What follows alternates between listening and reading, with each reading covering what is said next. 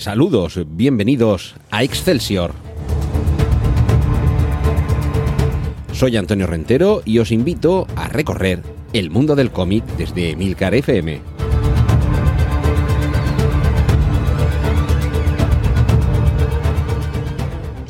Saludos y bienvenidos una vez más a este podcast de Milcar FM con capítulos monográficos y autoconclusivos sobre el mundo del cómic. En ocasiones eh, editoriales, en ocasiones personajes, autores. En este caso, hoy vamos a hablar de un autor y de unos personajes que constituyen una colección. Edgar Jacobs es el autor, es guionista y dibujante Blake y Mortimer son los personajes y también es la colección. Aunque hay que decir que hay un momento a partir del cual el, bueno de Edgar Jacobs fallece y a partir de ahí la colección continúa, los personajes continúan con un estilo además muy similar. Ahora hablaremos de a qué escuela artística se circunscribe este cómic y a día de hoy se siguen publicando. Blake y Mortimer son dos personajes que son el más claro heredero de Tintín porque quizá Edgar Jacobs es el alumno aventajado de Hergé, es decir, línea clara, estilo belga clásico de toda la vida y me parece que si alguna vez habéis visto alguna ilustración es posible que salvo por el dibujo más realista de los personajes, podáis incluso haber llegado a pensar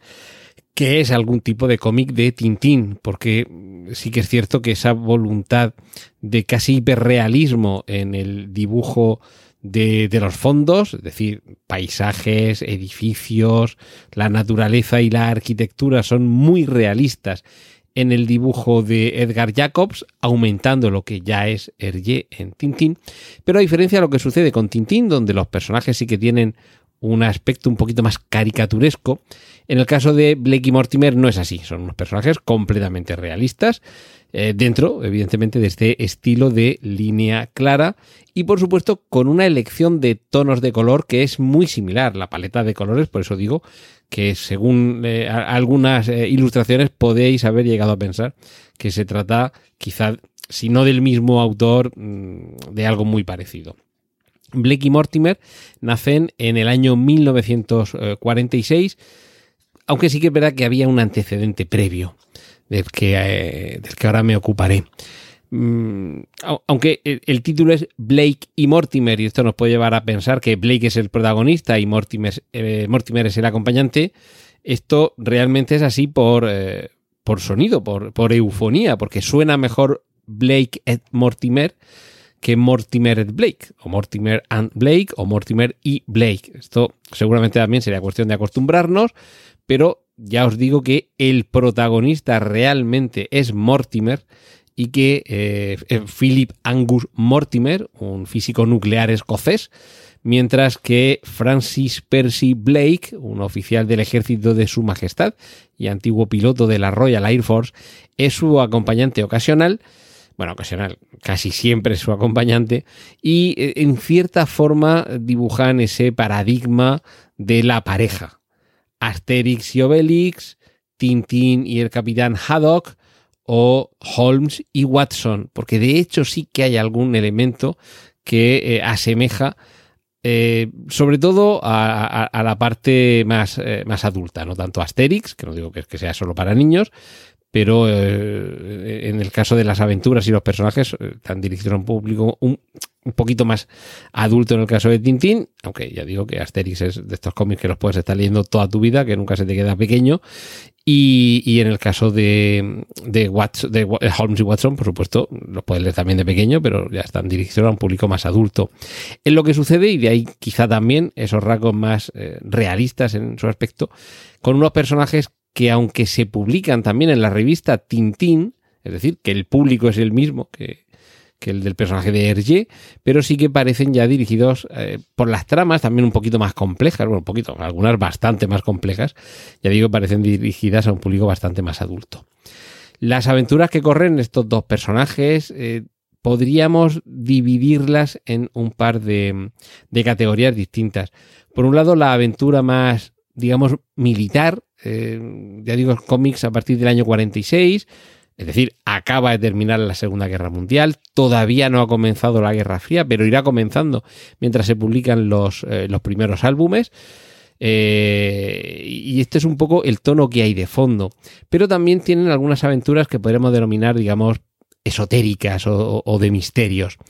Y en cuanto os comente cómo se titulan los primeros álbumes, vais a ver por dónde va la cosa.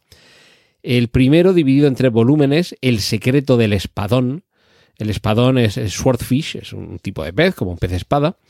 Eh, realmente eh, nos aproxima mucho a esa época en la que la Guerra Fría está comenzando, está larvándose y es esa intriga militar con dos bloques enfrentados y el secreto de un arma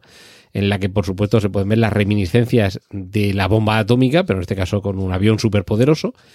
y hay que evitar que los planos de ese espadón, que es el nombre del avión, caigan en manos del enemigo que eh, el enemigo es nada menos que eh, eh, el imperio amarillo, además se les define así, los amarillos, en una forma que hoy los podríamos ver muy peyorativo, pero, pero insisto que estamos hablando de una obra del año 1947, alguien tenía que ser el malo, ya no podían ser los nazis porque ya habían sido derrotados, todavía no podían ser los soviéticos porque todavía eran unos aliados, así que el peligro amarillo estaba ahí y ahí estaban los malos, entre los que figuraba el capitán Olkirk, que es el, malo de casi todos los álbumes, que es un occidental, pero que trabaja al servicio del Imperio Amarillo, que quiere extender su, su poderío y su tiranía por todo el mundo. Tras esos tres eh, volúmenes en los que se vive la primera historia, El secreto del espadón, en los que ya digo que es un aspecto un poquito más militar, enseguida vamos con eh, otros dos álbumes en los que se enraizaría en esa otra categoría casi esotérica, El misterio de la Gran Pirámide, que tiene también dos volúmenes,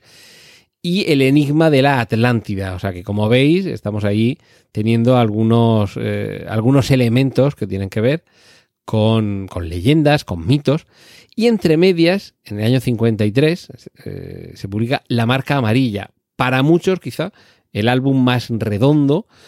seguramente también el más famoso, y el que, por cierto, estuvo a punto de ser llevado al cine en una película que habría dirigido nada menos que nuestro compatriota Alex de la Iglesia. Por desgracia, el, proyecto no salió adelante. Y en este caso, en la marca amarilla, teníamos un misterio más convencional y que nos aproximaba un poquito más a esa otra inspiración que creo yo que está latente en Blake y Mortimer, que son eh, Sherlock Holmes y James Watson porque, y este es otro elemento también peculiar, este científico y este militar, en cierta forma, Watson es un científico, en cierta forma, Holmes no es un militar, pero sí es un agente de la ley y del orden, eh, también, también viven juntos. De hecho, en algún momento hay alguna sombra de si entre ellos hubiera alguna relación homosexual, pero en algún álbum se desmiente y se mencionan anteriores amoríos y no sé si incluso eh, uno de ellos estuvo a punto de casarse con una princesa india o algo de esto. En fin, que, se supone que no, que no hay ninguna relación homosexual entre ellos, pero es verdad que en la mayoría de los álbumes el personaje femenino no es que esté mmm, disminuido, es que no aparece. Hay algunos álbumes en los que salvo alguna mujer que sale, algún personaje femenino que sale casi que de fondo, pero, pero no solo que no haya un personaje secundario, es que, o sea, es que no hay ni terciario ni casi de extra con diálogo. Pero claro, también es verdad que por el tipo de tramas y la época en la que se sitúan las aventuras, insisto, finales de los años 40, principios de los años 50, exploraciones exóticas e intrigas militares, sí que es cierto que hay pocos personajes femeninos, porque realmente en esos ámbitos, en la vida real, había también pocas mujeres. Esto es como el que se queja de que en la película en 1919 o en Salvar a Soldado Ryan que no salen mujeres. Hombre, que en el frente del desembarco de Normandía o en las trincheras de la Primera Guerra Mundial no está constatado históricamente que hubiera mucha presencia femenina que puede forzar que sí, que en algún momento alguna mujer apareciera por algún lado. Pero bueno, estos son aplicar sensibilidades, esto es presentismo, aplicar sensibilidades de hoy a obras del ayer. Lo cierto es que eh, Edgar Jacobs tampoco tuvo una carrera demasiado larga con estos personajes. Ya digo que en el año 47 es cuando nace El secreto del espadón, aparecen Blake y Mortimer. En el año 1950 El misterio de la gran pirámide, 1953 La marca amarilla, 1955 El enigma de la Atlántida, 1958 SOS Meteoros, 1960 La trampa diabólica y 1965 El caso del collar. Y a partir de aquí, por desgracia, nos quedamos sin él porque queda a medias la obra en dos volúmenes, Las tres fórmulas del profesor Sato, del que solo completa el primero porque, porque fallece. Y es en 1990, mm, con su propio guion de Edgar Jacobs, pero con dibujo de Bob de Moore, eh, que me ha sonado un poquito con de Moore, pero me perdonáis porque es Moore con dos O's. Pues las tres fórmulas del profesor Sato, 20 años después, supone la conclusión de esa historia que había quedado truncada por la muerte del autor, porque ya digo que era guionista y dibujante, pero por fortuna, a partir de ahí, se recupera los personajes. Hablo de colección, pero no una colección mensual. Son álbumes que van apareciendo, pero con una periodicidad indefinida. Pero bueno, como digo, a partir de este momento, ya cada cuatro, tres, dos años ya van apareciendo volúmenes en los que la línea clara y el estilo del cómic eh, franco-belga están permanentemente ahí. Eh, eh, Jan Van Ham se suele encargar de, muchos de los guiones y en cuanto a los dibujos, en muchas ocasiones tenemos a André Julliard encargándose de las de los lápices y las ilustraciones, pero eso sí, manteniendo el estilo que ya había dejado sentado Edgar Jacobs. Y eso sí, si hay unos siete álbumes de Edgar Jacobs, hay como 17 de otros autores. Yo debo decir que solo tengo en papel los de Edgar Jacobs, pero mm, de los de, mm, de los del resto de autores eh, me faltan por leer dos o tres, pero sí que los he leído en formato digital y bueno, ya esto sería tema para otra conversación, el hecho de si se disfruta más en papel o en formato digital. Aquí en España fue la editorial Grijalbo la que comenzó a publicarlo desde los años 80, es decir, que fijaos, ya si habían pasado eh, treinta y tantos años desde que había nacido el, el personaje, y posteriormente es Norma Editorial la que tiene los álbumes. Y bueno, mm, aunque os he hablado antes de ese proyecto de Alex de la Iglesia en el, año 2010 para llevar al cine la marca amarilla, que inicialmente habría sido Hugh Laurie, el encargado, el Dr. House, el encargado de interpretar a Mortimer, el militar, mientras que Kiefer Sutherland, el de 24, habría interpretado a Blake. Yo debo decir que personalmente habría elegido a Jude Law para interpretar al militar y eh, me habría quedado con, el actor barra director que últimamente está tan en boga por encarnar a, Poirot. Eh, yo me habría, me habría quedado eh, con Kenneth Branagh como, como intérprete para Mortimer, pero bueno, como finalmente no se llevó a cabo, pues una pena. Y eh, os había dicho antes que aunque nace en el año 1946, Blake y Mortimer, realmente hay, hay algo previo. Hay un apunte inicial que eh, es donde Edgar Jacobs mm, nos muestra el borrador de lo que luego serán Blake y Mortimer. Y, es que, eh,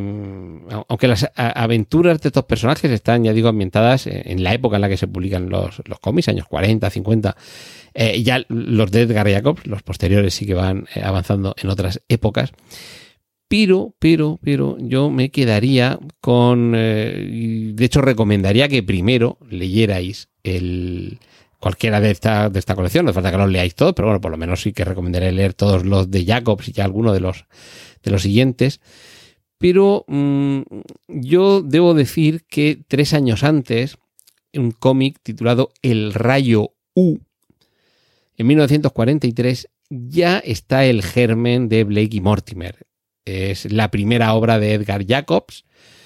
pero los personajes, aunque se llaman de una forma distinta, es que son muy similares. Tenemos al Lord Calder y al Capitán Dagon, que son un trasunto posteriormente eh, Blake y Mortimer, pero eh, junto al malvado Olkirk, aquí lo que tenemos es al profesor Marduk. Es decir, que, que sí que tenemos eh, ese, ese trío de personajes, el malo, el militar y el científico, ya los teníamos en ese rayo U. y de hecho la historia se parece un poquito a El Enigma de la Atlántida, os lo voy a dejar ahí. Y ya digo, mi recomendación sería que primero leyerais esos cómics, eh, además en ese orden que, he mencionado, los de Edgar Jacobs, y ya si queréis, cuando lleguéis ahí al final de su etapa, eh, echadle un vistazo a ese El Rayo U, eh, teniendo fresco el enigma de la Atlántida y veréis cuál es el origen de estos personajes, pero como veis el, borrador se disfruta enormemente, pero desde luego la gran obra se hace mucho más entretenida.